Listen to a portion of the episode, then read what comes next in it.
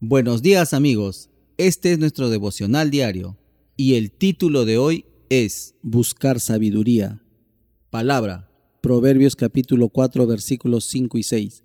Adquiere sabiduría, adquiere inteligencia, no te olvides ni te apartes de las razones de mi boca, no la dejes y ella te guardará, ámala y te conservará. Vivimos en la era de la información, donde las noticias aparecen por teléfonos celulares y pueden hacerse estudios universitarios en la Internet. Pero he notado que aunque estamos rodeados de muchos conocimientos, no hay mucha sabiduría. La sabiduría que viene de Dios es la capacidad de ver las cosas desde la perspectiva del Señor y responder de acuerdo a los preceptos de las Santas Escrituras. No se puede descargar al instante esa capacidad, pero puede adquirirse con el tiempo. Dios nos dice que el tesoro más valioso es la sabiduría.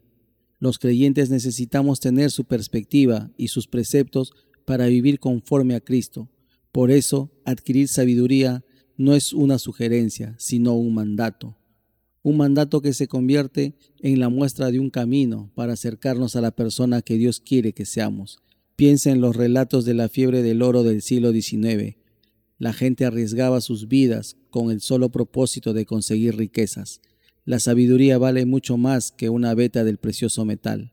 Al comparar las dos, el Señor nos llama a buscar con pasión el conocimiento y el discernimiento divino. En Proverbios 8:17, la sabiduría es personificada y ella dice, Yo amo a los que me aman y me hallan los que temprano me buscan. Dios se ocupará de que los creyentes que busquen la sabiduría la alcancen.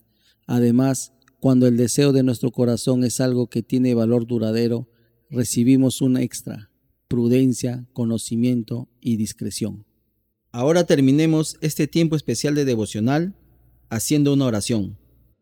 Padre amado, renueva cada día mi vocación de buscarte, estudiando y analizando las valiosas enseñanzas que nos muestra tu palabra e intentando aplicar cada una de ellas en mi vida diaria.